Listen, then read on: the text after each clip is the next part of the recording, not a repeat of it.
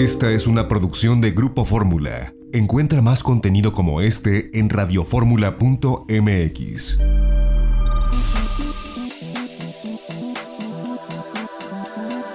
Grupo Fórmula presenta a Mari Carmen Cortés, Marco Antonio Mares y José Yuste. Las tres personalidades más destacadas de la economía, las finanzas y los negocios en Fórmula Financiera.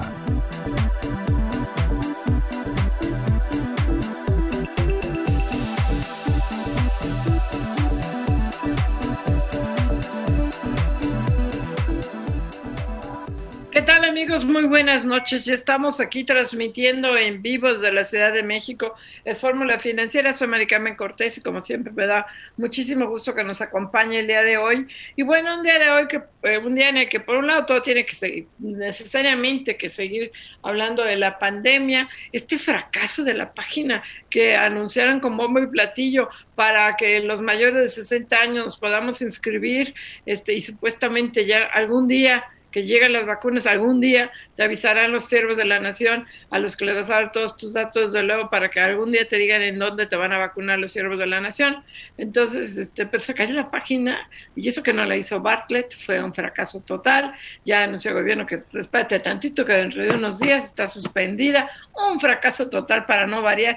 No sé si por qué será porque dependerá de Hugo López Gatel, pero pues eso es por un lado. Y por el otro, por el otro lado, todo lo que tiene que ver con estas tres iniciativas de ley que trae al sector privado de cabeza la ley para modificar la ley del Banco de México, que al parecer logró frenar Santiago Nieto, al menos ahorita, mientras se pasa la iniciativa preferente eléctrica, vamos a platicar ese tema. La iniciativa eléctrica que finalmente el Consejo Coreano Empresarial presenta un comunicado durísimo en contra de esta iniciativa, la que la clasifica de cuasi expropiación, que lo es, este, de inconstitucional y de que el presidente López Obrador no ni siquiera consultó al sector privado. Y la otra, desde luego, es la ley de outsourcing, que es así, se supone que ya se lanza la próxima semana, el 15 de febrero estaría presentando eh, como iniciativa preferente y hasta donde sabemos todavía no hay acuerdo.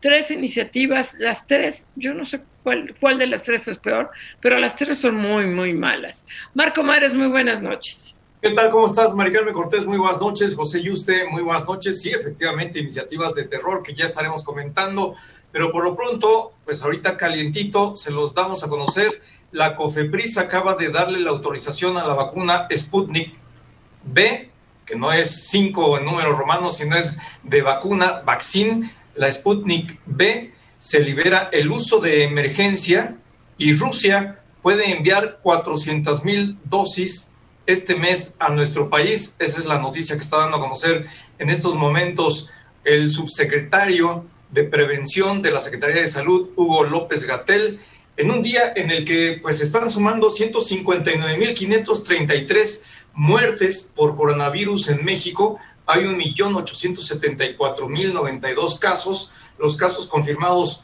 en el mundo ya son 103.835.000. Sin duda, estamos en un momento muy difícil del contagio y del número de fallecidos en México.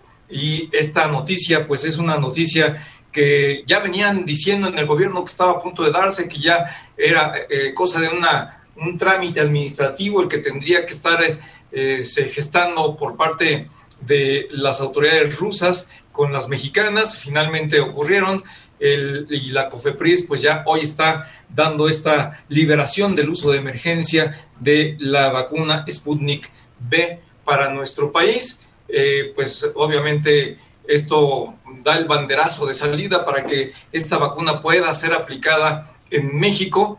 Y como decías, Mari Carmen, en un día en el que también se registró pues una avalancha de solicitudes de registro en esta página que emprendió el gobierno mexicano para que los mayores de 60 años se inscriban para ser objeto de esta inoculación, pero pues como también lo mencionabas, Mari Carmen, un fracaso total y absoluto, eh, pues muchísimas personas a través de las redes sociales se quejaron de que eh, pues fue prácticamente imposible eh, registrarse eh, pues con los datos generales que uno tiene que aportar. Y bueno, pues hoy, hoy estamos en esta jornada, una jornada especial de especial preocupación por las iniciativas de ley que están preocupando a, los mercados en México y a nivel internacional.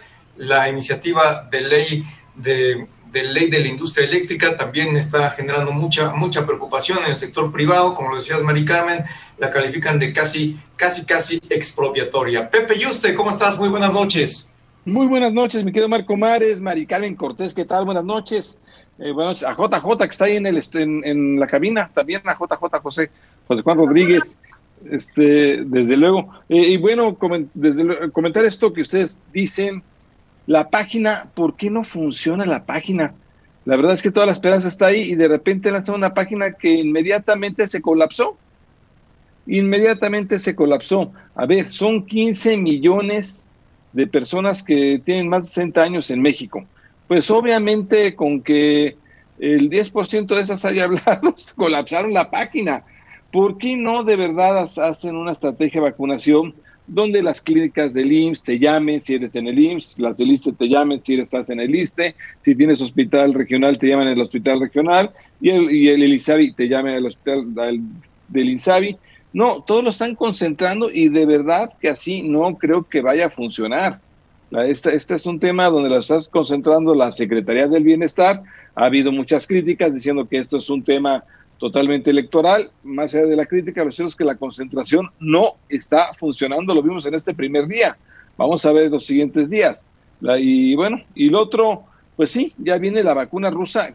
Ahora sí, pero qué curioso que la COFEPRIS la acepta el día que la revista especializada, la de mayor prestigio a nivel mundial, de Lancet, en efecto dice que la vacuna rusa, la Sputnik D, sí tiene el 91% de efectividad. Entonces, bueno, pues obviamente la COFEPRIS lo hace como reacción a Lancet y ahora sí ya sin temor a equivocarse, ¿no? El Comité de Moléculas Nuevas que, que aprueba esto, bueno, pues ya lo aprueba, tiene ya este aval de Lancet, donde realmente respiramos en México al saber pues que sí, que esta vacuna es de, verdad efectiva. La, rusa, pues, con el 91%, es, está, está al parejo, obviamente, de las otras vacunas, incluso hasta un poco arriba de, alguna, de algunas de ellas. Así que interesante, pero de Lancet, pues fue, fue la, punta, ahora sí fue la punta de Lancet.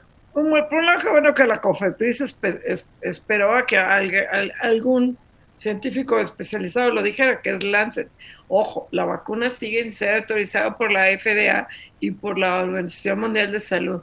Este artículo de Lancet, yo no soy científica, he escuchado entrevistas con científicas que dicen que está basado en la eficacia que ha tenido en rusos, en las pruebas de la tercera fase aplicada en Rusia y que hay dudas de cuál será su eficacia aplicada en, en, ya en América Latina, en, empezando por Argentina, que es donde más tiempo tiene.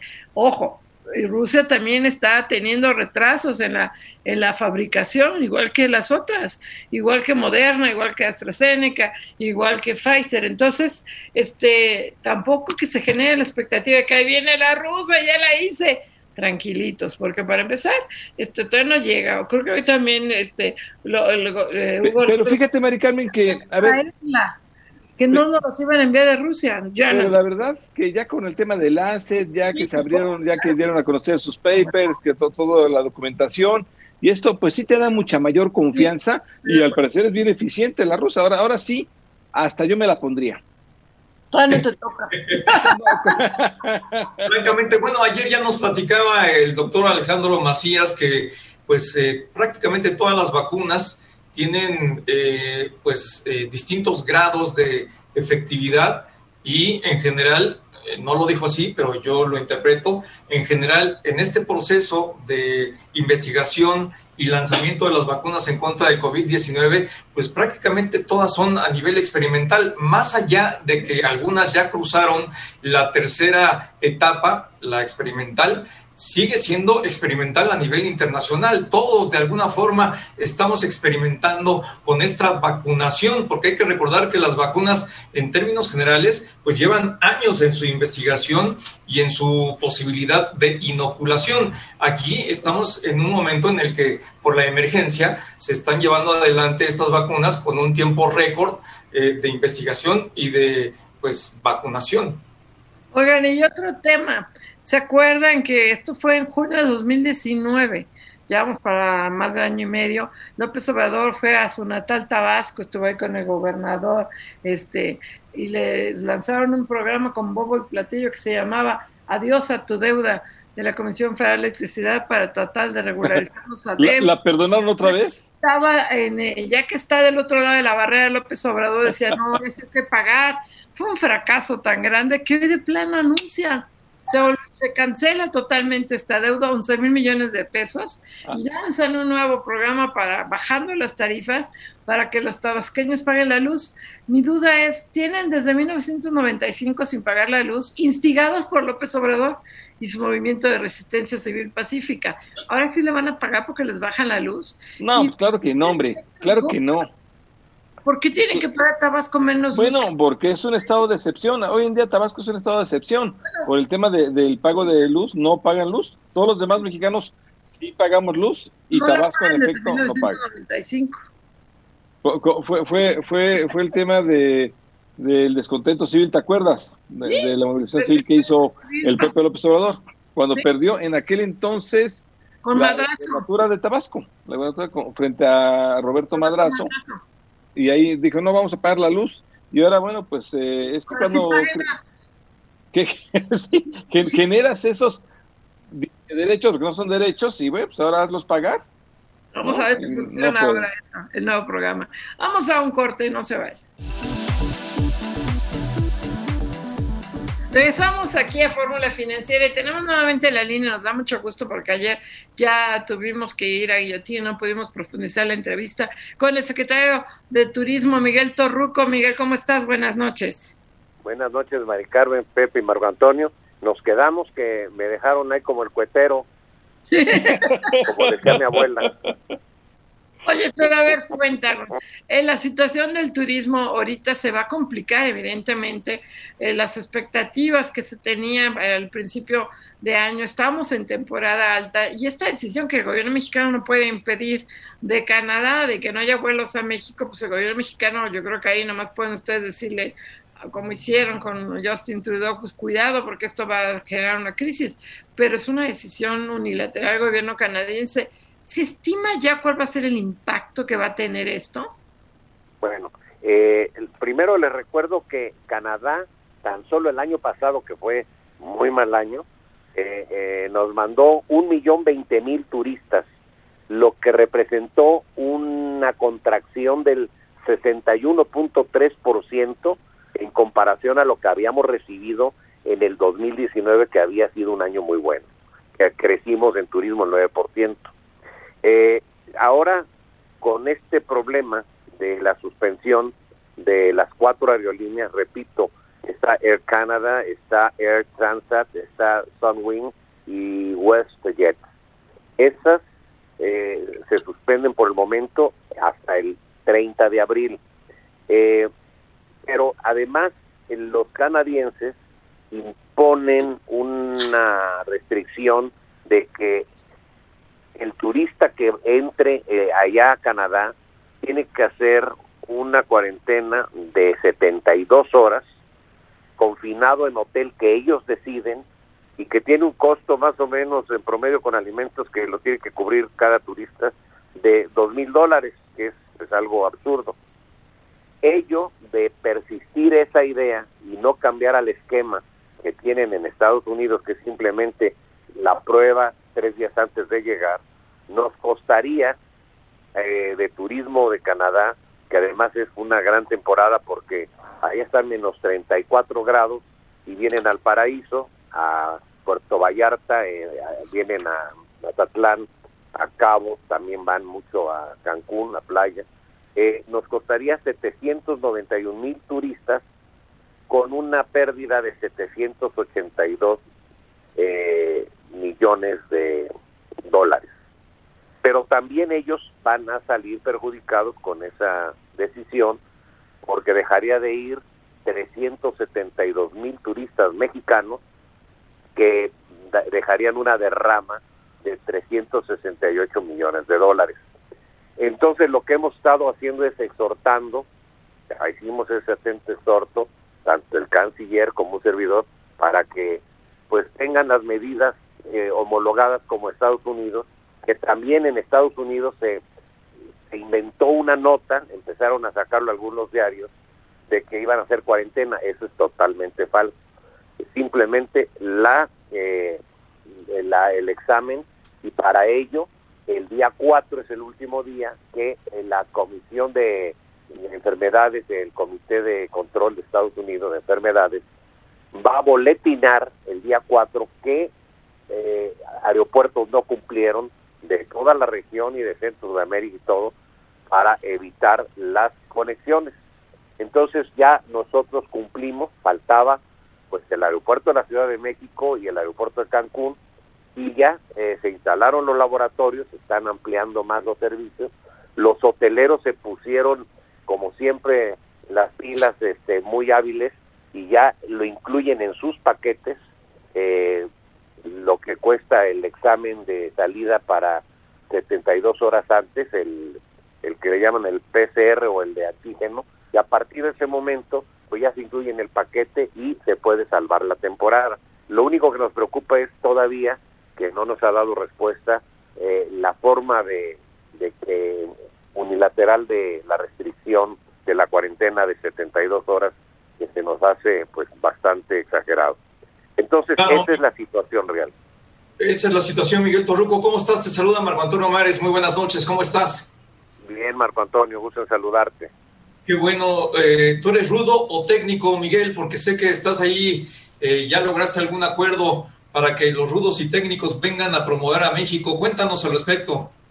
Claro, el día de hoy dimos una excelente noticia. Firmamos un convenio con la AAA y vamos a lanzar ahora eh, en forma de respetando la sana distancia, usar los escenarios de más de 15 ciudades de 15 estados del país, en donde de pronto van a decir desde el desde, desde el campo vaquero, desde Durango, México, el campo vaquero, y ahí está el cuadrilátero, y se va a ver el campo vaquero donde filmaban las películas y hasta la fecha del oeste, y luego pues eh, va a haber anuncios de que conozca la capital Durango, ahí está el Museo de Pancho Villa, en, en el gran eh, campo vaquero. Ya se hizo el, eh, también la, la Villa Mexicana de Pancho Villa, ya Pancho Villa llega a caballo y ya les da la bienvenida, en el campo vaquero ya puede entrar uno a la cantina donde están las muchachas bailando cancán. Y ya se está haciendo el paseo de los de la fama de oro del cine mexicano, el Museo Dolores del Río, ya está muy bonito el Museo Pancho Villa. Y eso va a promover mucho eh, a nivel internacional porque lo van a ver 20 países que representan el 78% del total del turismo emisivo que llega a nuestro país. Entonces, son varias formas ya de hacer la promoción. Eh, ahora es una nueva época que hay que quitar inercias y hay que ser más objetivo. De esa forma están contemplados más de 15 ciudades en esta primera etapa de zonas arqueológicas, eh, zonas naturales o también pueblos mágicos o parques temáticos.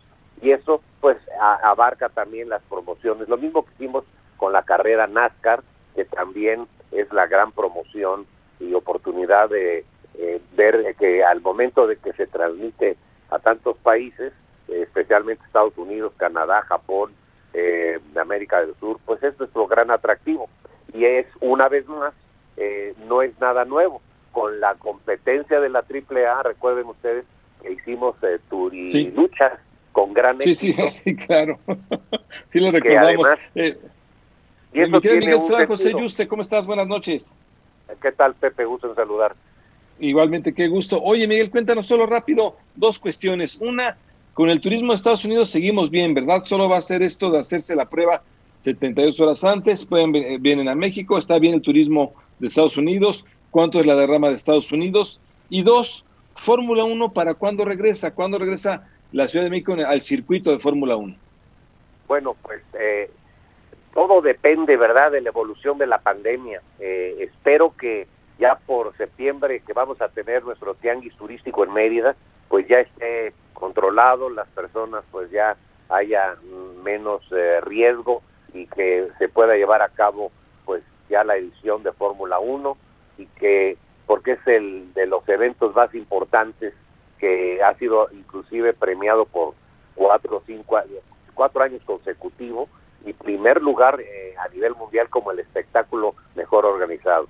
Entonces, pues si todo va bien, es en las mismas fechas que se esperan por octubre, tener la gran Fórmula 1 y también el carnaval que pusimos en marcha en la Ciudad de México, que fue muy interesante cuando me, dice Mancera, oye, fíjate que a donde quiera que voy te felicitan por la película y me dicen que cuando estoy al carnaval, le digo, pues verás que a mí también, y también a Enrique La Madrid me decía, oye, pues nos felicita, pues vamos haciéndolo, y lo declaramos patrimonio de la Ciudad de México en la Asamblea, eh, eh, la Asamblea Legislativa, y pues eh, de, las cuatro secciones invitamos una sectur, se inauguró, me habla Mancera un día en la noche y me dice, oye, ya quedé con Antonio, perdón, ya quedé con, con el secretario de Turismo, Enrique de la Madrid, vamos a venir vestidos de calaveras y toda la cosa. No, yo nunca me he disfrazado, no les dije que no, pero yo fui nada más con una playera de... Oye, ni de John Lennon. yo fui con una playera de, John Lennon has disfrazado? Esa fue en otra ocasión, no tampoco. Esa fue en otra ocasión. Y entonces ya cuando llegamos, pues estaba Enrique de Bombín y toda la cosa con su careta, el, el, Bancera también. Y tú por qué no vienes disfrazado? Le digo, la verdad, aquí está mi camiseta de, calavera, pero yo nunca me, Es más, en las fiestas de disfraces mejor ni voy. Desde chiquito no me ha gustado disfrazarme. Entonces, pues resulta que en la foto de inauguración, pues el único que se ve que está ahí soy yo. Las paso Oye, entonces, Fórmula 1 regresaría, podría regresar ya a la edición claro que a la Ciudad de México este año. Claro que si NASCAR sigue, eh, lo hemos fomentado mucho NASCAR, eh, la Panamericana se le ha dado más realce ahora con las alianzas con nosotros, eh, va a arrancar de allá de Oaxaca y va a terminar allá en Coahuila y seguiremos impulsando. Ahorita dimos a conocer esa grata noticia que son más de 15, 20 eventos con la AAA y ahora va la sorpresa que estamos haciendo con Red Bull, que además son ahora los propietarios de de la escudería, los patrocinadores de Fórmula 1. Oye, Miguel Torruco, ¿cuánto va a salir este de esto de las luchas? ¿Cómo? ¿Cuánto va a salir esta alianza con eh, los eventos de las luchas? Pues eh, a nosotros nada. Eh, es ahora, pues, la marca México, hay que recordar que es la sexta más importante la marca México. Entonces, la marca México también trae patrocinadores.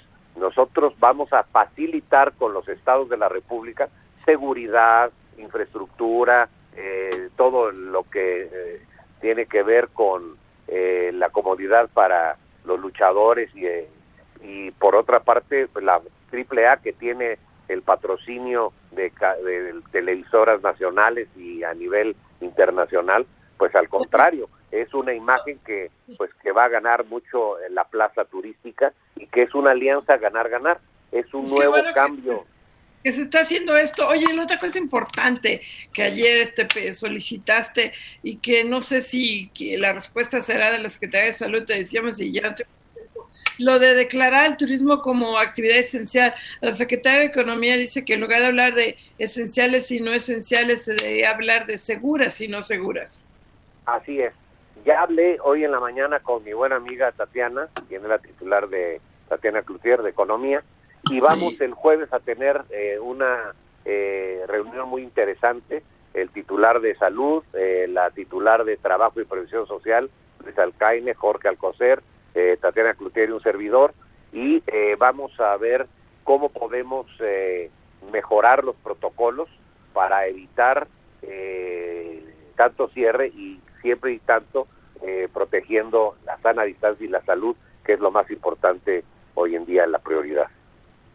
Pues Miguel Torruco, secretario de Turismo, qué gusto platicar contigo. Muchas gracias, Miguel, que estés muy bien. Gracias. Gracias, saludos.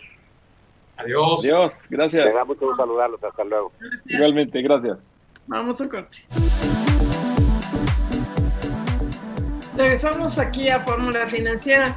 Y bueno, la noticia positiva es que al parecer se pospuso ya la discusión, no, ojo, no, no el envío, de la iniciativa, pero la discusión de, de la iniciativa o este, para el Banco de México, después, después de que hoy terminó, me parece el Parlamento abierto, la muy buena intervención de Santiago Nieto, el titular de la Unidad de Inteligencia Financiera, y los diputados tienen como prioridad ahora la iniciativa preferente de la energía eléctrica y la de outsourcing, que también se pretende enviar como iniciativa preferente. Pero ya tenemos en la línea a Carlos Salazar, presidente del Consejo Coordinador Empresarial. Carlos, felicidades. Me gustó mucho el comunicado que enviaron hoy sobre la reforma eléctrica, pero cuéntanos, buenas noches. Buenas noches. Bueno, mira, este, lamentablemente esta iniciativa cae en el peor momento que pueda caer todo el mundo preocupado por la pandemia, preocupado por regresar a nuestras actividades, a recuperar los empleos que se han perdido, los ingresos que no se han obtenido.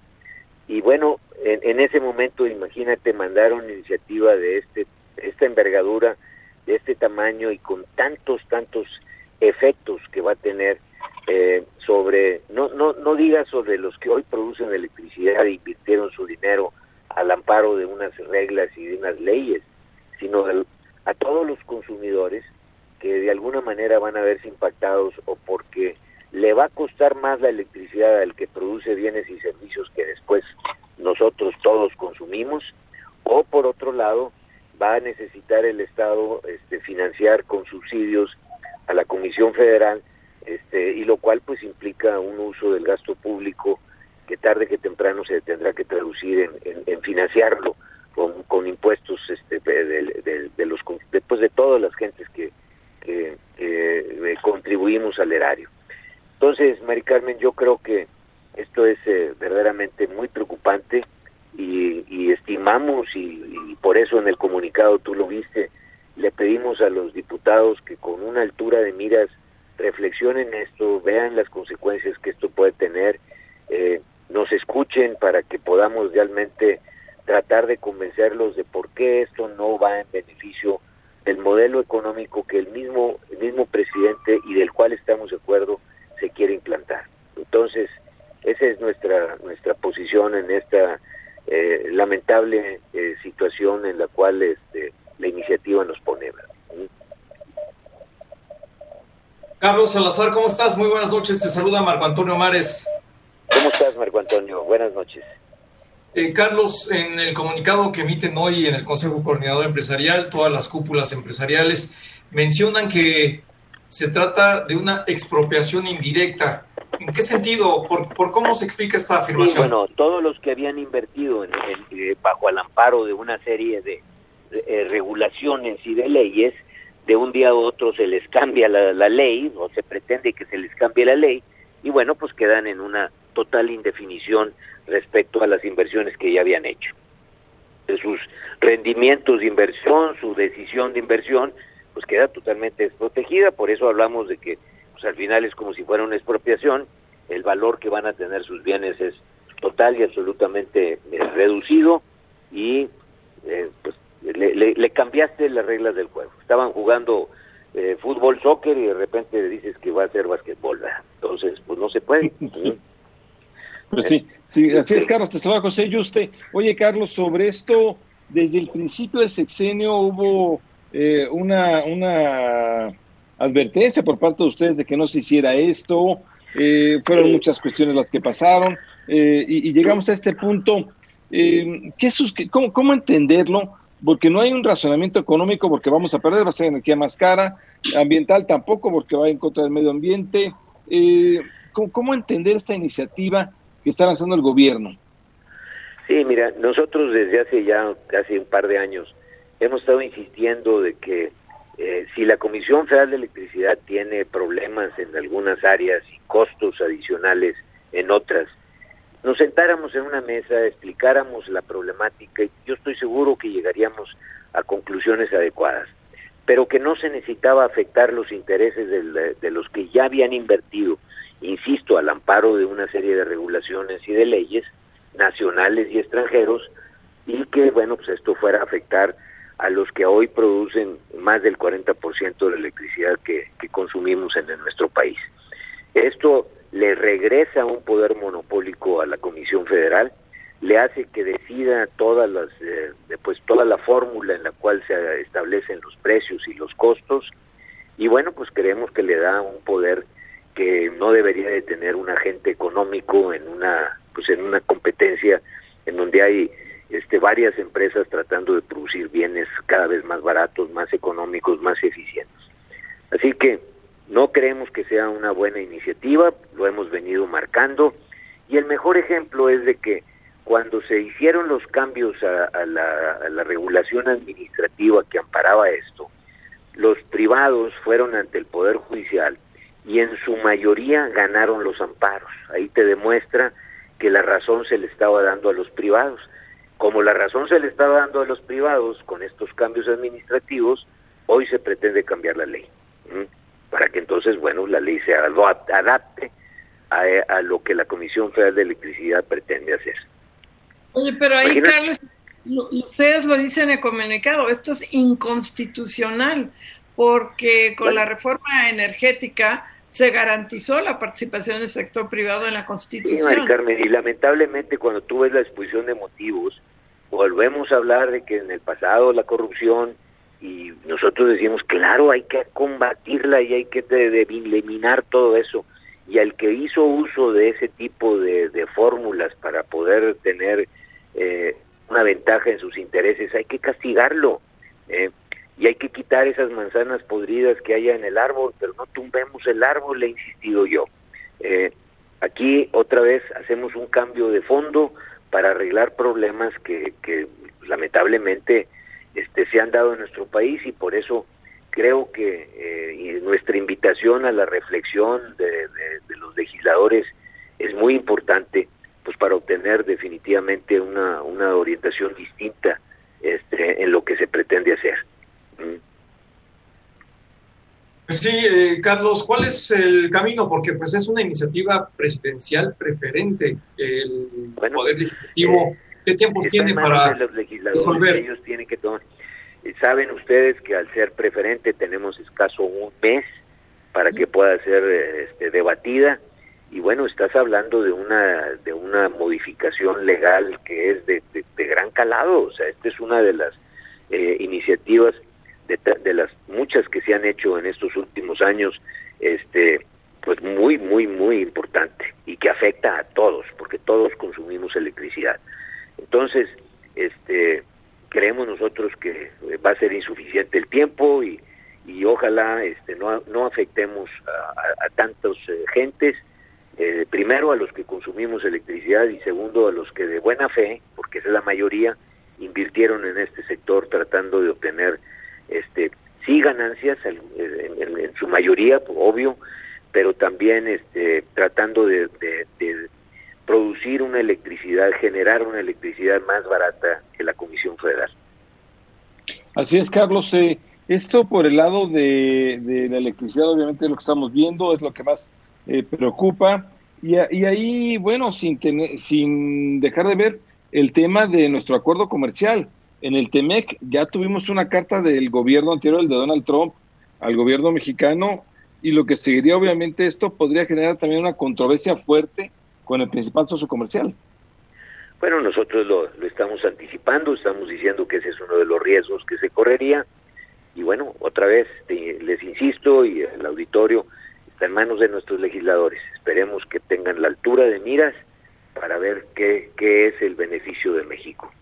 El outsourcing, la ley de outsourcing, que también se pretende enviar como iniciativa preferente el 15 de febrero, ¿cómo van? ¿Ya hay un acuerdo preliminar? Porque ahí por lo menos están sentados no, ahí hemos avanzado muy bien, hemos tenido una gran, gran apertura de la Secretaría del Trabajo, de, el mismo presidente ha girado instrucciones de que se, se estudie esto con tiempo, se trate de analizar, eh, vemos una, una situación totalmente diferente y yo espero que lleguemos a buenas conclusiones. Sí, Carlos, porque la verdad es que hay muchas papas calientes ahí en, la estufa prendida. Está esta iniciativa de la industria eléctrica, la ley de outsourcing, la de, la de Banjico, todos en contra de las inversiones. Bueno, pues, eh, lo hemos marcado nosotros constantemente. Eh, hoy, hoy, deberíamos de estar promoviendo la inversión, promoviendo el empleo, recuperando el ingreso de los trabajadores Este, y bueno, sí tenemos demasiados este, eh, alambres en la lumbre y este y bueno, pues yo creo que eh, ojalá y tengamos el tiempo para poderlos discutir adecuadamente y pues tratar de obtener las mejores conclusiones en beneficio de nuestro país. Eh, ustedes saben, el crecimiento ha sido muy, muy escaso durante estos dos últimos años, este, antes de la pandemia y luego con las consecuencias de la pandemia.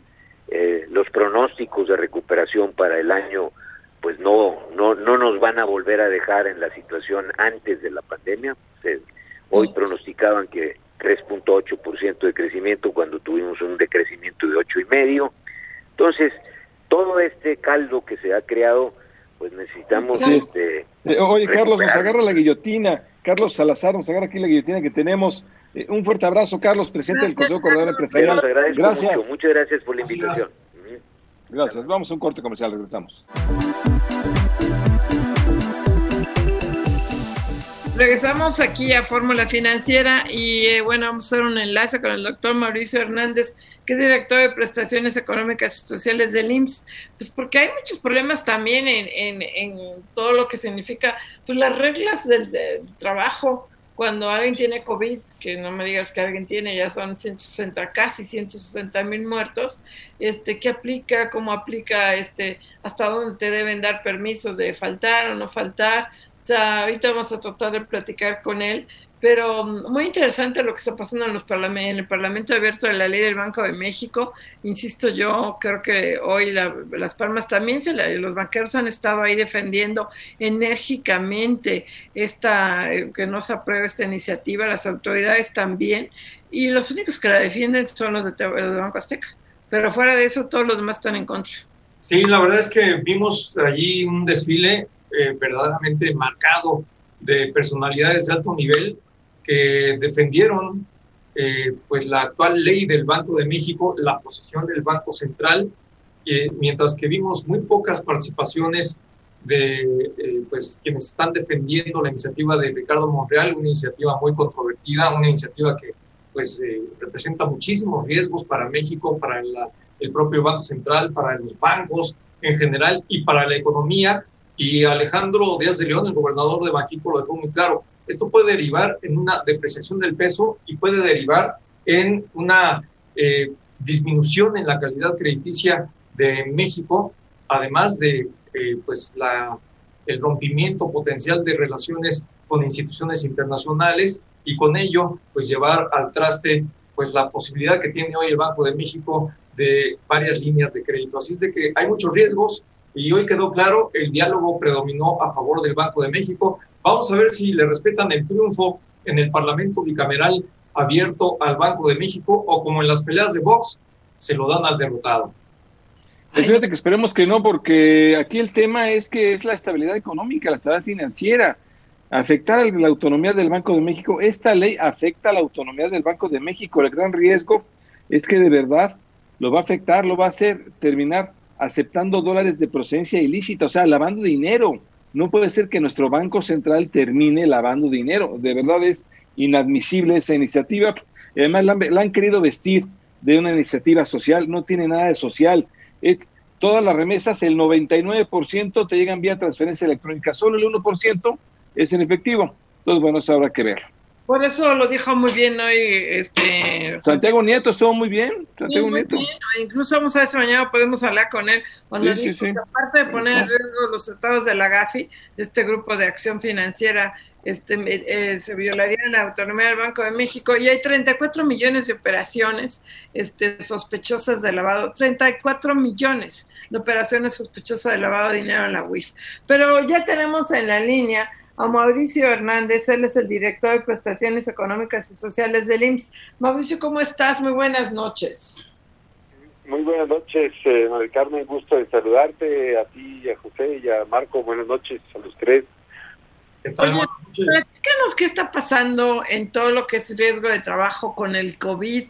Este, está bien claro, no está muy claro eh, cómo aplican las indemnizaciones, las este, perdón, este, los permisos de trabajo, porque pues como que yo siento que cada empresa está haciendo pues lo que consideran más humanamente posible. Muchos estamos en home office, pero este no es obligatorio tampoco estar en home office. Es como cada empresa hace pues, según su, su corazón o su bolsillo. Platícanos.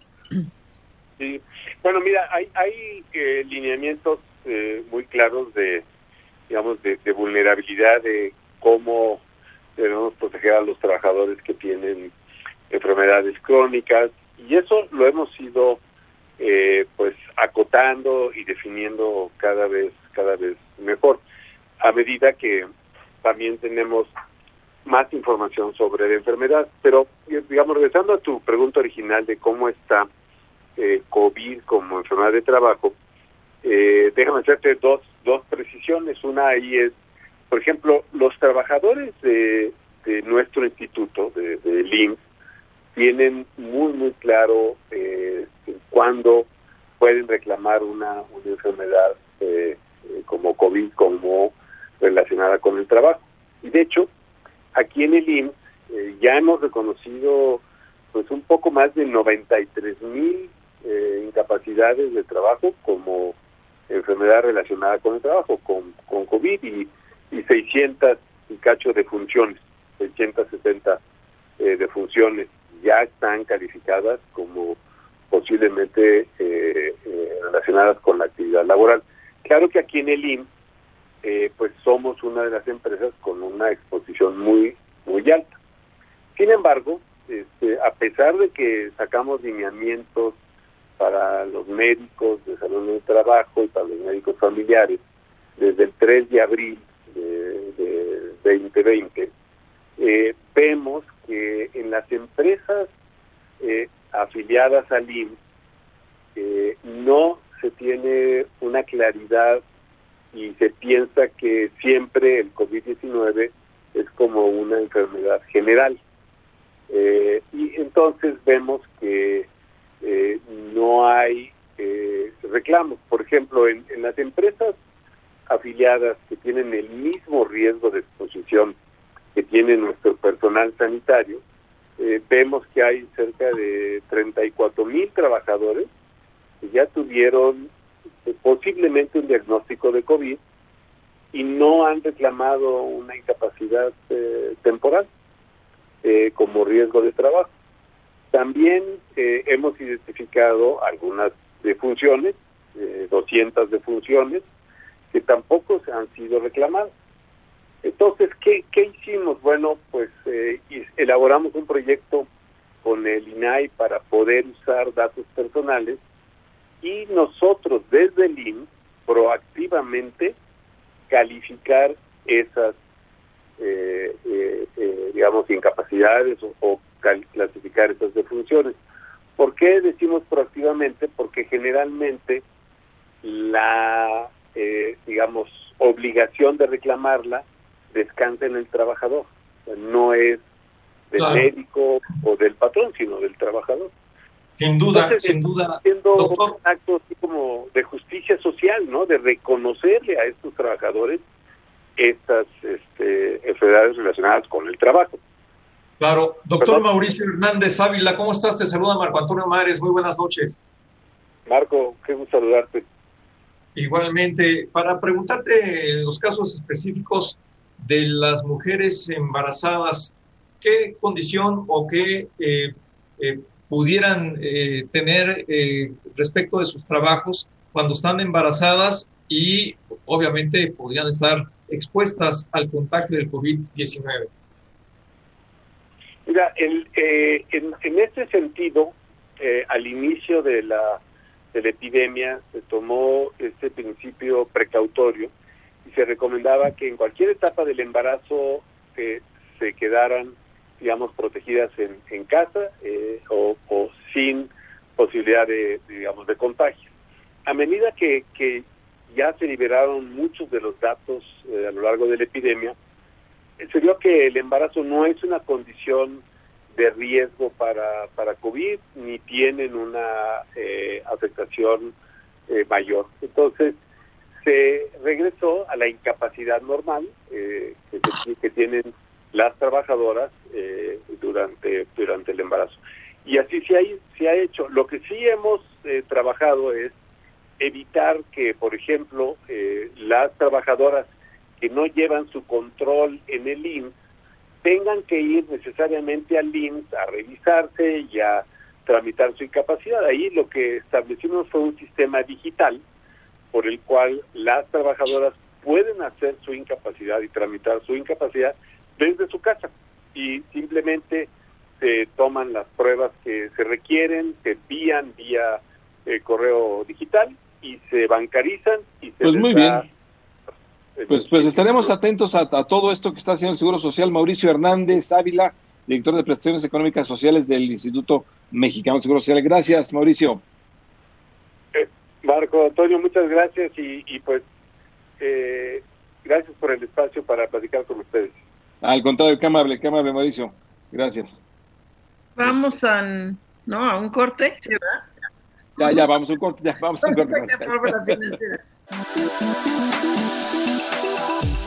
¿Qué tal amigos? Muy buenas noches. Soy Mari Carmen Cortés, es Fórmula Financiera, la segunda hora, y le damos la bienvenida al auditorio de Telefórmula que nos sigue, se incorpora a partir de este momento en México y Estados Unidos.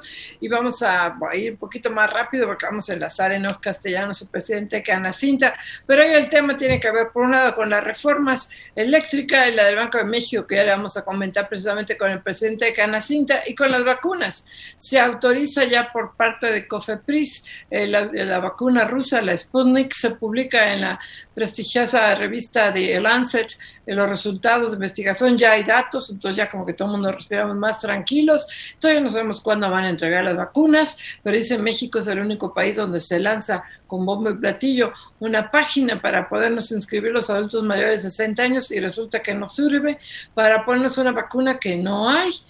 Entonces, este, pues es el país del que vivimos. Marco Mares, buenas noches. ¿Qué tal? ¿Cómo estás, Maricarmen Cortés? Muy buenas noches. José Yuste, muy buenas noches. Sí, efectivamente se da a conocer este anuncio por parte del secretario de Prevención de la Salud, Hugo López Gatel, en el sentido de que la COFEPRIS ya autoriza eh, a esta vacuna rusa, Sputnik V, para que eh, sea aplicada en México. Se libera el uso de emergencia y puede enviar 400 mil dosis a México. Es un envío que, como bien dices, Mari Carmen, todavía no llega, estaría por llegar y es una vacuna que a nivel internacional, salvo la publicación que hoy mismo se hizo en la revista especializada Lancet, no tiene reconocimiento de las principales agencias sanitarias por el lado de las iniciativas controvertidas, con una papa caliente desplazan a la otra, la ley de la industria eléctrica, la iniciativa respectiva, desplaza a la iniciativa de la ley del Banco de México, cuya discusión terminó hoy en Parlamento bicameral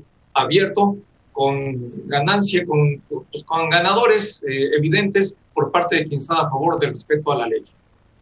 Algo importante es lo que sucedió hoy con la ley del Banco de México. El Parlamento abierto se dio en la Cámara de Diputados. Recordar que ya se aprobó esta iniciativa de ley en el Senado, pasó a la Cámara de Diputados. Una iniciativa dañina que realmente golpea la autonomía del Banco de México, que lo haría que estuviera lavando dólares. Hágame el favor el Banco Central con esto, incluso hoy Alejandro Díaz de León, el gobernador del Banco de México, decía, bueno, pues no vamos a tener ya ningún trato internacional y obviamente va a haber una depreciación del peso y las agencias calificadoras nos van a bajar, desde luego, la calificación. Todo eso es cierto.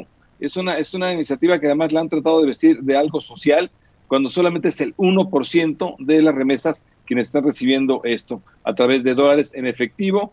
Y bueno, pues ahí solo destacar, Santiago Nieto, muy bien también defendiendo la autonomía del Banco de México y los riesgos de que estuviera lavando dinero el Banco de México. Así que sacaron Paloma hoy muy bien. Carlos Salazar, presidente del CCE, por su comunicado, y, Santiago Neto. Pero ya tenemos en la, en la línea, y también, bueno, siempre ha sido un aguerrido dirigente de la Canacintra, Enoch Castellanos. Enoch, ¿cómo estás? Muy buenas noches. Buenas noches, Mari Carmen. Bien, espero que tú también. Sí, gracias. Cuéntanos, ¿cuál es la opinión de ustedes en la Canacintra en torno a esta, esta silla se envió como iniciativa este preferente, esta reforma a la ley eh, este, eléctrica que este, yo le digo que es como una especie de contrarreforma, todo lo que se había avanzado pone en riesgo muchas cosas. Cuéntanos. Antes que nada, decirte que tenemos una posición unificada en la iniciativa privada, que suscribimos al 100% y por eso aparecen todos los logos eh, del, comunicado del CCE. Es, eh, es justo nada más ver la exposición de motivos para darse cuenta la carga ideológica y los prejuicios de los que parte esta iniciativa. Eh, el, parece que ya se está haciendo costumbre el, el poner que aquellos contratos que se dieron al amparo de actos de corrupción, sin ni siquiera demostrarlos, sin ni siquiera eh, pues tener la, precaución de, de poder eh, eh, demostrar que ha habido un daño al patrimonio eh, nacional. Y hablando de, de, de, las cuestiones técnicas, hay alguna hay algunas cosas que se pudieron haber platicado. Por ejemplo, el, que los certificados de energía limpia de las hidroeléctricas y geotérmicas que se construyeron antes de 2013 pudieran haber eh, sido beneficiadas, eh, me refiero a aquellas de Comisión Federal de Electricidad, pero hay cosas muy perniciosas como el despacho eh, que le da prioridad a energías contaminantes, energías caras, en lugar de, las que han venido tomando más peso a través de las subastas de largo plazo, que son las energías eólicas y fotovoltaicas. no Castellanos, ¿cómo estás? Te saluda Marco Antonio Mares. Muy buenas noches. Buenas noches, Marco. También bien. Espero que tú y tu familia bien. También muchas gracias, Enoch. Para preguntarte, ¿qué impactos tendría directamente en el sector industrial de aprobarse como ha sido enviada como una iniciativa preferente presidencial? Eh, ¿De qué manera impactaría al sector industrial, independientemente de todas las aristas que tiene, porque tiene múltiples impactos en, distintos ámbitos? Se va, se va, a dar un aumento en los precios, simplemente por el despacho eléctrico. Si tú empiezas a despachar energía más cara, hay que, hay que hablarle al pueblo de México con la verdad. Esto o, se paga vía subsidios eh, con el dinero de los mexicanos en el presupuesto o se paga eh, por parte de los usuarios finales. Esto va a tener una consecuencia. Alguien va a tener que pagar el que estemos utilizando energía más cara eh, por los procesos ineficientes que tiene la matriz energética de Comisión Federal de Electricidad. Y eh, también va a venir una cascada de, de, demandas, de arbitrajes, como ya, ya está abierto el arbitraje de Brasque Midesa en, en la Corte Internacional de París. Eh, van a venir muchos otros, también paneles de controversia en el Telecue, en el Telecan, en el Temec, y, bueno, todas las todas los, eh, las posibilidades legales que, que tienen las empresas que ya invirtieron su dinero para tener una, una, un retorno en 20 años y que ahora el gobierno de México le dice, bueno, las reglas ya cambiaron, pero cuando necesitaban que sí hubiera energía y que hubiera inversiones, porque el gobierno y, y la Comisión Federal de Electricidad no tenían dinero para hacer estas inversiones, convocaron a esos inversionistas para que metieran el dinero, arriesgaran eh, su capital y ahora simplemente le dicen, no, esto lo estamos tomando como si fuera una expropiación suave o una expropiación indirecta. Así es, Enoch, estamos platicando con Enoch Castellanos, el presidente de Canacintra, de la Cámara Nacional de la Industria de la Transformación. Te saluda José Yuste. Enoch, con esta iniciativa obviamente vamos en reversa. ¿Qué tantos años estaremos yendo en reversa con esta iniciativa? Regresar al monopolio, a solo producir con contaminante, a que sea cara, sin sin competencia, sin competencia en renovables. ¿Cuántos años vamos para atrás? al menos nos estamos regresando, José, a 1992, cuando se permiten los primeros contratos de autoabastecimiento. Y se permiten justamente por la falta de, Comisión Federal de Electricidad para surtir de energía a los grandes complejos industriales. Esto abre la puerta a, que se dé por parte del Estado mexicano la posibilidad de que alguien eh, construye una planta y se autogenere energía eléctrica. Es decir, ya no le compra comisión, sino simplemente él eh, está generando la energía eléctrica que consume. Y fue un modelo exitoso, los productores independientes de energía, en fin, se, se avanzó muchísimo, fuimos eh, hasta hace cuatro años un caso de éxito a nivel internacional.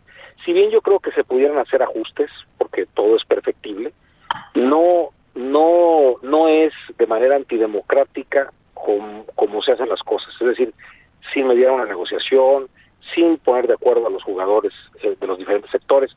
Pareciera, por un lado, que se quiere ahorrar dinero y que está desesperado el gobierno federal por eh, eh, evitar que salga dinero hacia los hacia los que tienen los los contratos que se dieron en las subastas de largo plazo y, y por otro lado como que provocar una disputa internacional, porque eso es lo que va a generar esto.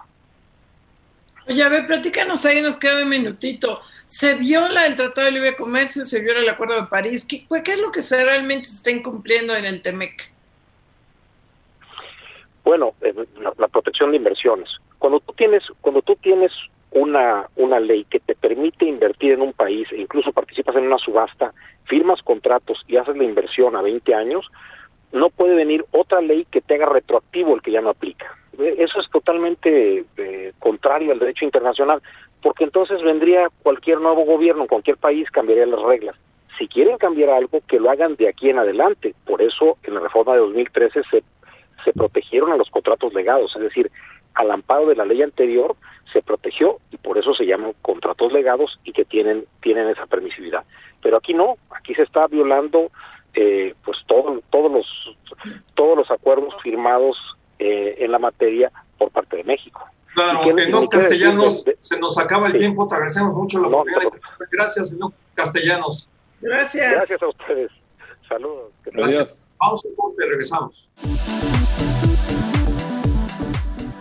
Regresamos aquí a Fórmula Financiera y tenemos a Luis Estrada, director de SPIN, que es el que más sabe de las mañaneras en México, sin lugar a dudas. Luis, ¿cómo estás? Muy buenas noches. ¿Qué tal, Mari Carmen? ¿Cómo te va? Buenas noches, Pepe, Marco. Muy buenas noches a los dos. Oye, Luis, cuéntanos tu balance de las mañaneras sin López Obrador. Bueno, pues mira, lo más importante es que el presidente está en plena recuperación, como dicen los partes médicos que le toca ahora a la secretaria de Gobernación dar cada mañana, pero sí es un hecho que creemos que lo que lo que ha dejado ver la conferencia con la secretaria al mando es que pues es un ejercicio muy limitado si no está el presidente eh, dándonos eh, 40 minutos por respuesta en promedio. Entonces, creo que eh, la secretaria se ha visto pues eh, en ciertos problemas al tratar de seguir en la misma dinámica de lo que ha puesto Jesús Ramírez, que son, pues ya sabemos, los de la primera fila, medios entre comillas digitales, haciéndole preguntas que pues no tienen que ver con la agenda coyuntural y de alguna forma tratando la secretaria de meter sus propios temas, que son, por cierto, de los que menos habla el presidente. Entonces, pues ha sido una pausa con todo y que siguen existiendo las conferencias, pero claramente un, antes y un después de, de la recuperación que está teniendo el presidente y que veremos ahora cuando regrese el presidente eh, qué tanto se ajustan, especialmente pues sabiendo que quienes han sufrido COVID-19 necesitan una recuperación especialmente en la capacidad pulmonar y el presidente se avienta dos horas y media, a veces hasta tres, sin sentarse y sin siquiera tomar una gota de agua, así que pues también va, va a ser un cambio después que regrese el presidente. Luis Estrada, ¿cómo estás? Te saluda Marco Antonio Mares. Muy buenas noches, Luis. Hola, Marco. Buenas noches. Luis, ¿podría decirse que en términos eh, televisivos eh, se está cayendo el rating con la ausencia del presidente de México en las mañaneras?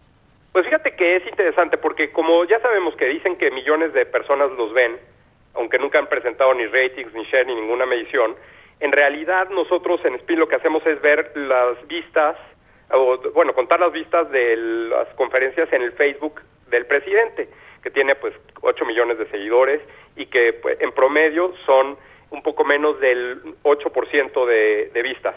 Y curiosamente, las conferencias, por lo menos la primera semana, que es lo que tenemos hasta ahorita registrado, de la secretaria Sánchez Cordero, tienen un, eh, un número de vistas en promedio mayor que el del presidente. El presidente tuvo al inicio muchas vistas, pero luego cayó y luego volvió a subir en la época que empezó la nueva normalidad y se anunciaba lo de las escuelas, etcétera, y volvió a bajar.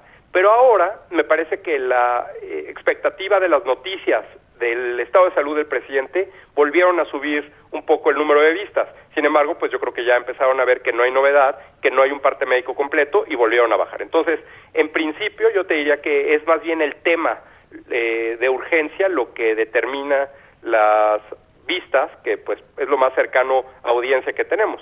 Pero en general yo también creo que pues la secretaria las ha hecho mucho más cortas, en promedio duran 80 minutos, las del presidente duran 106 minutos, el, todos los participantes que van eh, eh, hablan, y, pero todos los asistentes participan, y cosa que no pasaba con el presidente cuando, cuando invitaba a muchas personas que se quedaban sentadas sin hablar, ¿no? Entonces creo que sí ha habido un cambio y pues también pues no hay mucho que decir en estos días eh, favorable al gobierno, ¿no? Especialmente con todo el asunto de las vacunas.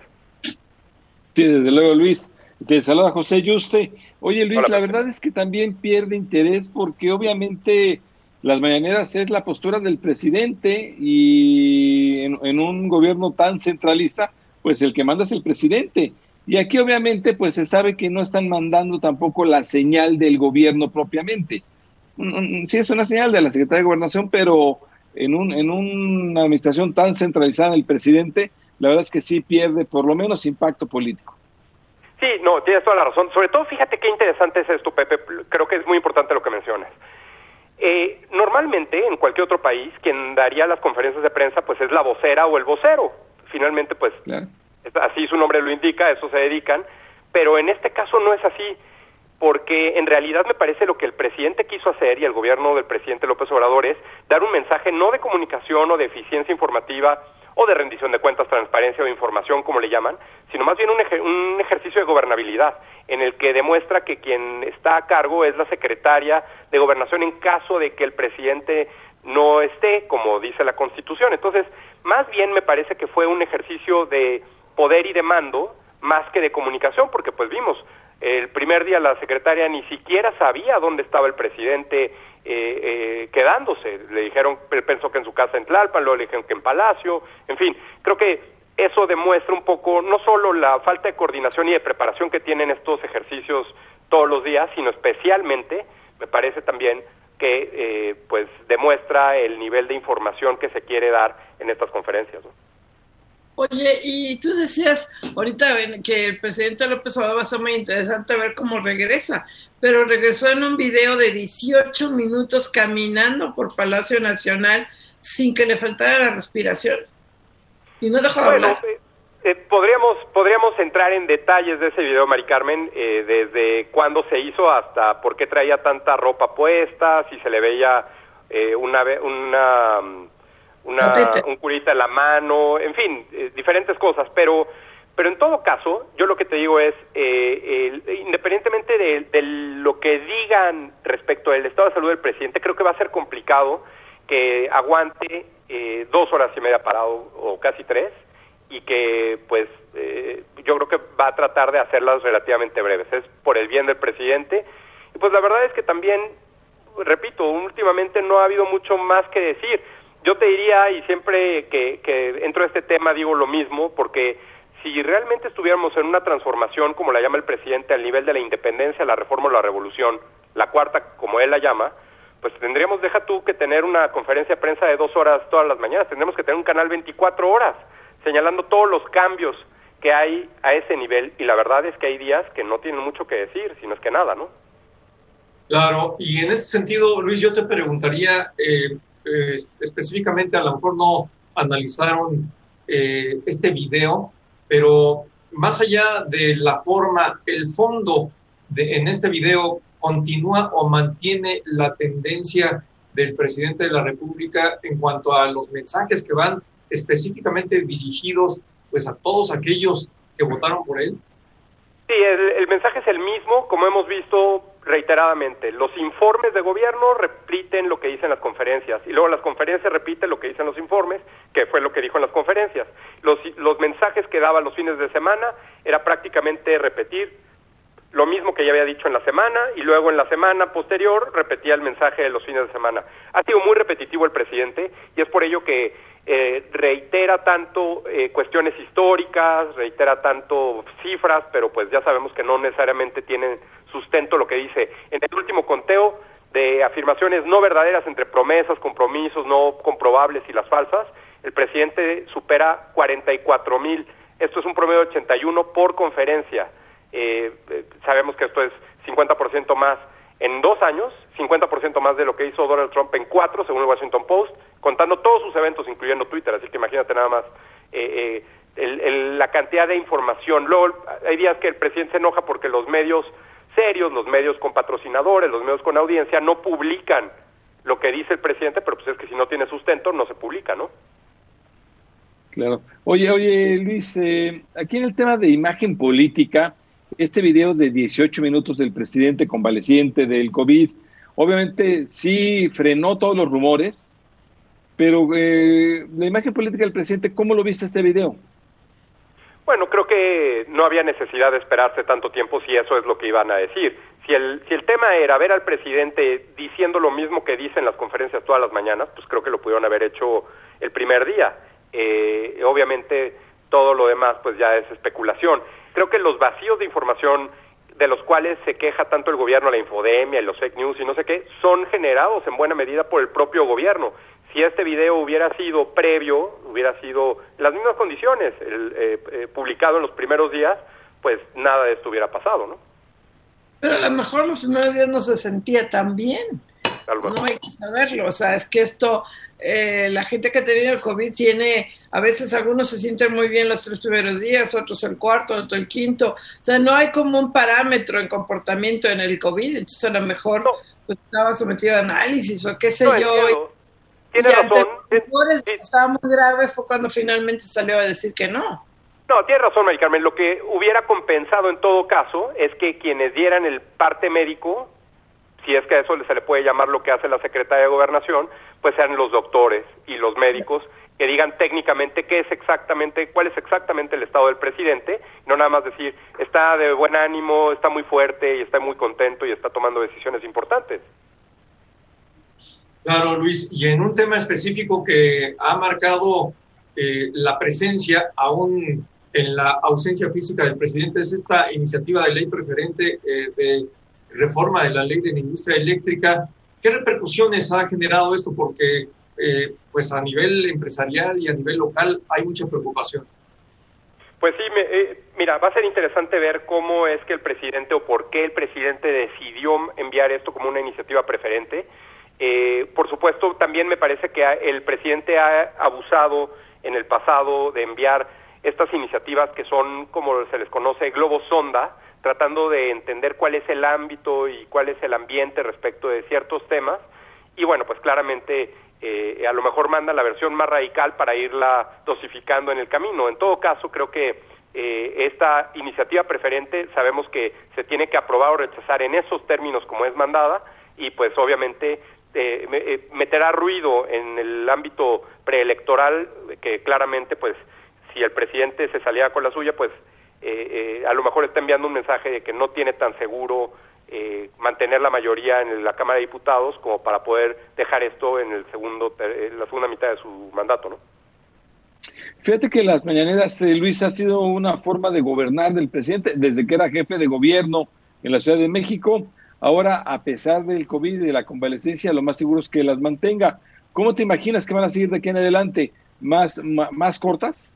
Yo pensaría que van a ser más cortas y que van a haber más participación de otros actores, tratando de dejar que el presidente pueda eh, eh, bajarle un poco al ritmo. Vamos a ver también las giras y vamos a ver también qué tanto, qué tan frecuente puede el presidente en el arranque ir de gira a ciertos lugares. Entonces vamos a ver. Yo creo que todavía eh, falta corroborar en vivo el estado de salud del presidente eh, lejos de los mensajes que han dado en las conferencias de prensa de cada mañana con la Secretaría de Gobernación, pero también pues eh, el mensaje y, vamos a ver qué tan triunfalista es el presidente López Obrador respecto a la enfermedad. Ya vimos a Donald Trump como presumía que le había dado COVID y pues vimos también que eso no necesariamente le ayudó en su aprobación y eventualmente en la votación a su favor. Pero yo casi me atrevo a apostar doble contra sencillo que no va a usar cubrebocas que en su mira, no sé cuándo sea, y en su, no va a aparecer con cubrebocas, no lo uso antes, no lo voy a usar ahora, casi lo doy por un hecho. Pero te agradecemos mucho, Luis Estrada, este, vamos a estar muy pendientes de la próxima semana cuando ya reaparezca. Muchísimas gracias, director general de Por supuesto, gracias, Mari Carmen, Pepe, Marco, muy buenas noches a los tres. Gracias. Gracias. Vamos a...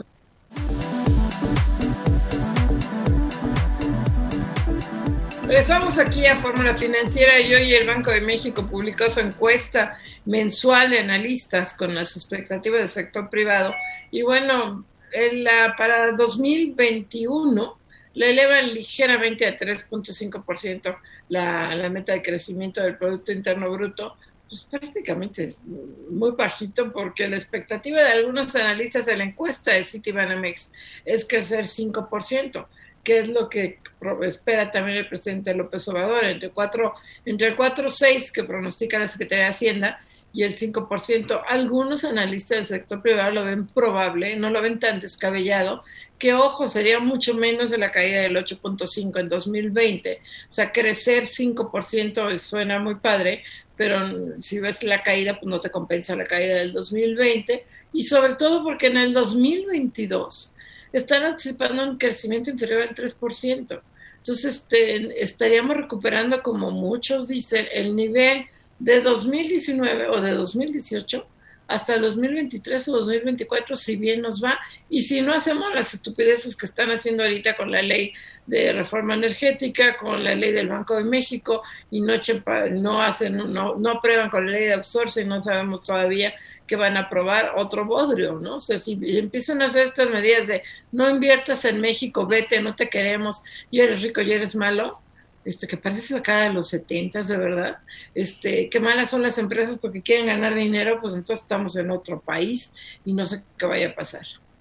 Pues sí, la verdad es que esto que estás comentando, Mari Carmen, de una manera muy clara y sencilla, pues lo, lo están señalando y lo han señalado no solamente en esta encuesta que realiza el Banco de México entre los uh, principales economistas, sino que lo han venido reiterando a lo, a lo largo de las últimas encuestas que realiza, ha realizado el Banco Central, la falta de certidumbre para las inversiones, para los inversionistas, están eh, pues siendo una constante y esto marca una tendencia de debilidad en el mercado interno. Evidentemente se va a reflejar en una mayor, en una menor tasa de crecimiento del Producto Interno Bruto y pues eh, lo cierto es que no va a haber ese rebote que el gobierno mexicano ha venido anticipando es, esa reactivación económica sí va a ser un rebote técnico, no una reactivación económica, eh, pues muy necesaria, indispensable después de la profundísima caída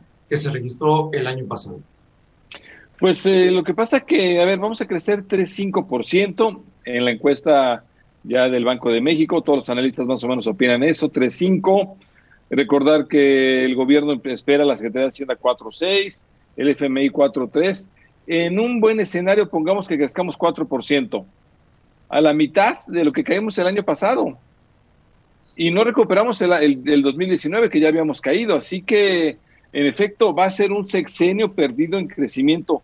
Si este gobierno no lanza un gasto contracíclico y no lanza medidas ya que apuntalen la inversión, pues vamos a perder el crecimiento. En lugar de eso, en lugar de un gasto contracíclico de medidas a favor de la inversión, lanza iniciativa eléctrica en contra de las inversiones. Pues las inversiones se están yendo.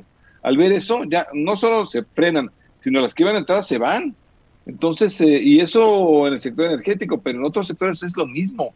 Están viendo esta situación y desde luego, pues es como el mundo al revés. En lugar de que la medicina sea, oye, me apoyas sector privado, me apoyas inversión privada para complementar la pública, en lugar de eso es eliminar la inversión eh, privada y además la inversión pública es muy pequeña. Entonces no se entiende, la verdad es que es algo muy extraño lo que está pasando.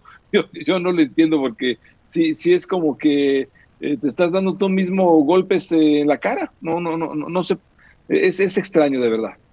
Sí, porque además, insisto, a mí ayer que leía la, que leí la iniciativa preferente del presidente López Obrador en energía, el, el la manera como está redactada la exposición de motivos de veras parece un panfleto que le editó ahora sí que Hugo Chávez o Maduro no lo puedes creer lo que dice, ¿no? Las perversas subastas, este, los legisladores corruptos, si no se, pues, no se ha castigado a nadie, este, el engaño mediático, ¿no? O sea, eh, dicen muchos de los contratos nefastos e ilegales, son contratos que se hicieron, como decía ahorita en un castellano su presidente de la Canacinta, en función de subastas eléctricas de largo plazo que consideraban modelo a nivel internacional por su transparencia. ¿Cómo puede ser perversa una subasta?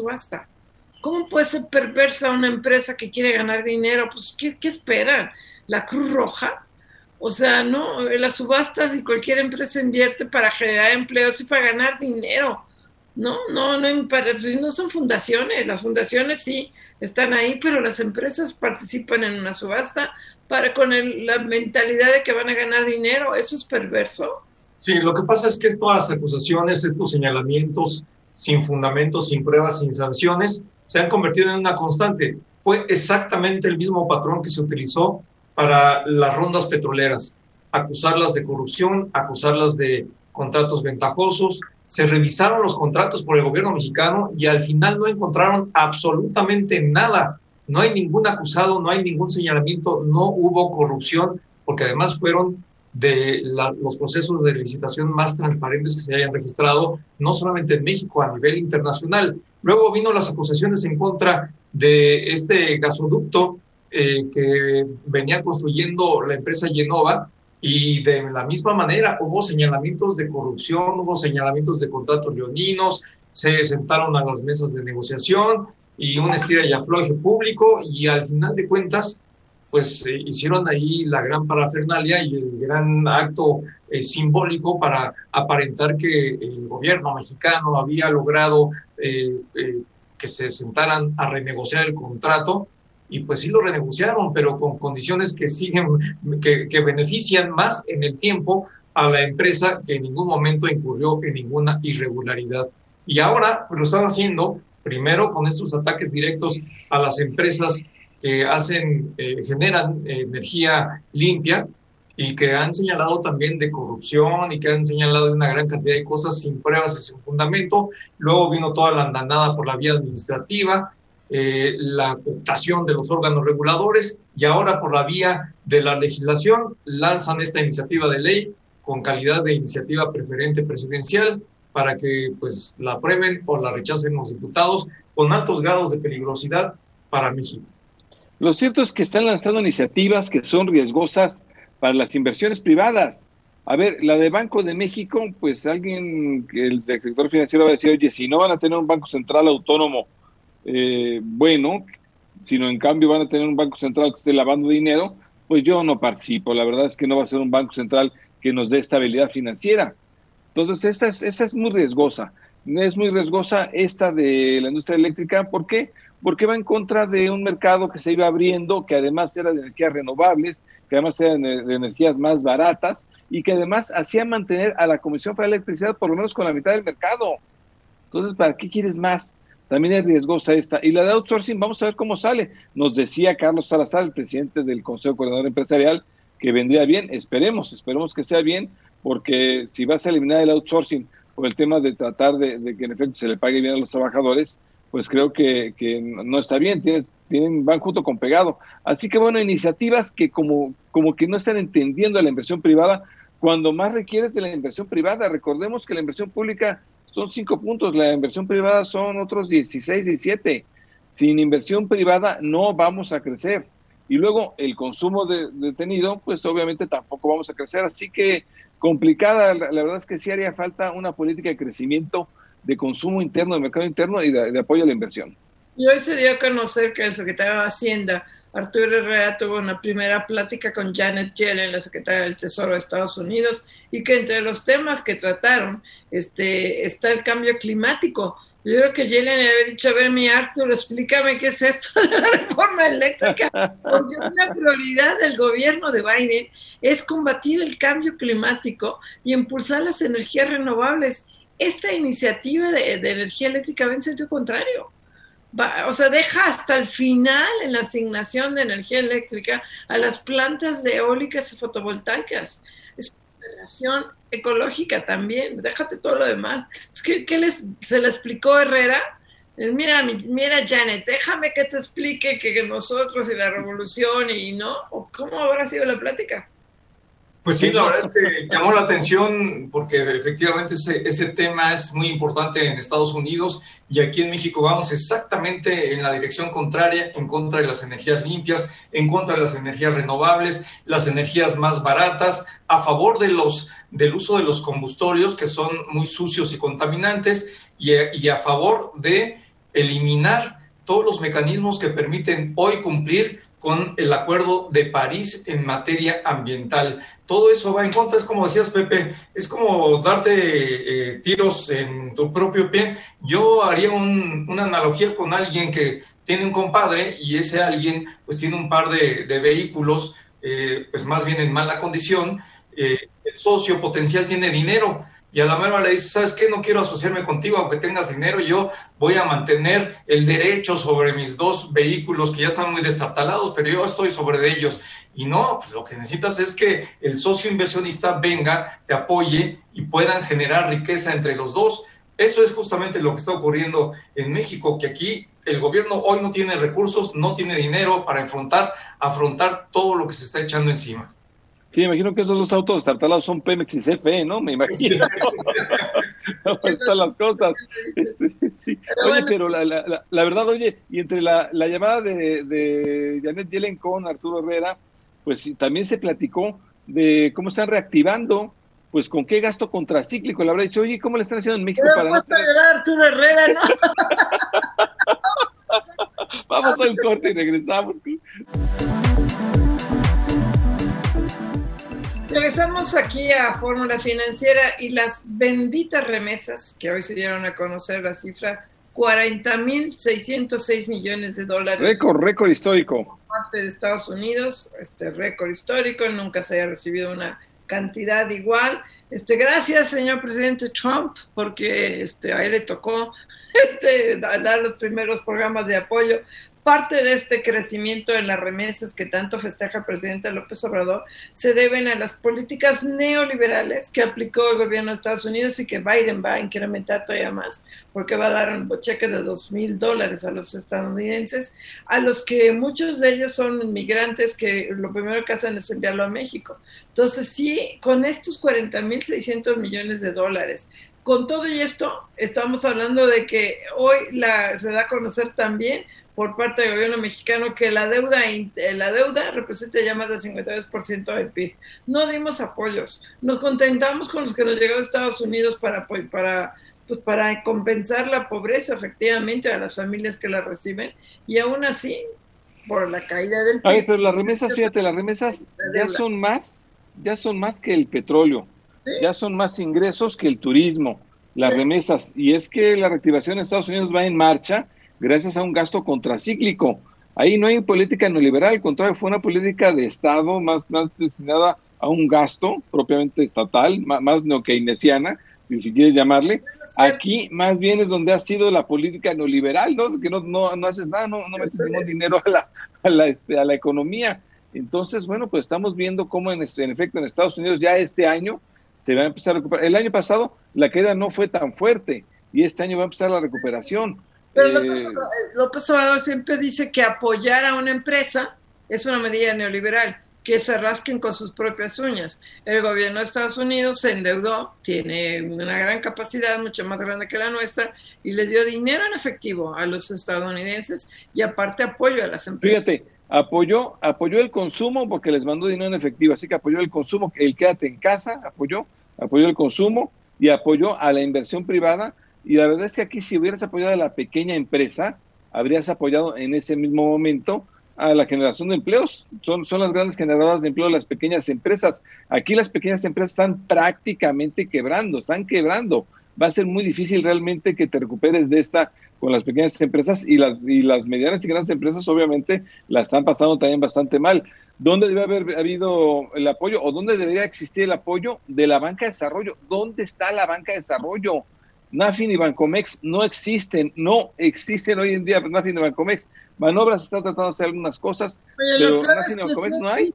Les pagamos, nos cuestan dinero y no sirven para nada. ¿Dónde están? La verdad es que son un, fardo ahí para eh, los mexicanos que pagamos y contribuimos con nuestros impuestos, pero lo cierto es que el apoyo tenía que haber sido directamente a las empresas. Como dice Arturo Herrera, el secretario de Hacienda y Crédito Público, o constitucionalmente están impedidos a dar cheques como lo hacen en Estados Unidos a, los contribuyentes. Ok, se la tomamos como buena, pero a las empresas ahí no tendría ningún impedimento de apoyar ya no, quizás ni siquiera con el dinero directamente, sino con apoyos de eh, pues posponer los pagos de algunos impuestos o eh, algunas de las obligaciones fiscales y laborales que hacen las empresas, etcétera, etcétera. Ayudar a través de un paquete de, de, medidas que hubieran eh, permitido la sobrevivencia de miles de empresas no se hizo. Perdieron esa oportunidad y esa es la realidad y hoy lo quieren vender como un logro de este. Tenemos en la línea, aunque sea ya medio un ratitito nada más, a Patricia Terrazas,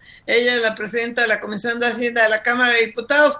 Eh, nos queda poco tiempo, Patricia, se nos acaba el programa, pero cuéntanos, pues, ¿cómo estás viendo tú en la Cámara de Diputados como presidenta de la Comisión de Hacienda, pues esta iniciativa que se está viendo tanto la del Banco de México, que creo que la frenaron hoy, como la de la, de preferente que recibieron de energía eléctrica. Ah, bueno, bueno, esa esa iniciativa está terrible, la de la energía eléctrica, pero te voy a hablar de la de Banco de México, que hemos tenido un parlamento abierto el día de ayer y el día de hoy. La verdad es que fueron muy interesantes ponencias. Obviamente el Banco de México participó, pero debo decirte que la puntilla final fue la, la opinión de la UIF. El titular de la UIF, eh, Santiago Nieto, nos hace ver con perfecta claridad de que es un gran riesgo el que se pone al Banco Central si se aprueba esta iniciativa. Y bueno, pues es muy importante que se le dé el seguimiento puntual. Eh, los diputados concluyeron que habría que analizarse mejor antes de emitir un dictamen favorable a la minuta que venía del Senado. Entonces, Mari Carmen, creo que estamos dispuestos y puestos para que no sea una iniciativa eh, la que modifique la problemática de, del canje de dólares en efectivo, sino que sea una situación administrativa para que no se vaya a dañar la estabilidad financiera del país. Pues ojalá que sea por esta vía, por la vía administrativa y no por la vía legislativa. Patricia Terrazas, ¿cómo estás? Te saluda Marco Antonio Mares, muy buenas noches. Muy buenas noches, Marco Antonio, pues con el gusto de siempre saludarlos y pues bueno... Patricia, pero ahí yo te preguntaría, ¿cuál es el proceso? Porque dices, en la Cámara de Diputados están dispuestos a analizarla más, pues ya, ya acabó el, Parlamento bicameral abierto. Ahora, ¿cuál es el camino? ¿Qué van a seguir y, dónde se va a poner punto final a esta iniciativa tan controvertida? Bueno, pues en primer lugar, eh, ya lo que sigue es pedirle a todos los grupos parlamentarios que de acuerdo a lo que estuvimos analizando en Parlamento Abierto, que mande sus opiniones para, en su caso, dictaminar o en su caso eh, hacer las modificaciones a la minuta o en su caso, bueno, eh, dejar sin algún efecto, al menos en Cámara de Diputados, esa minuta.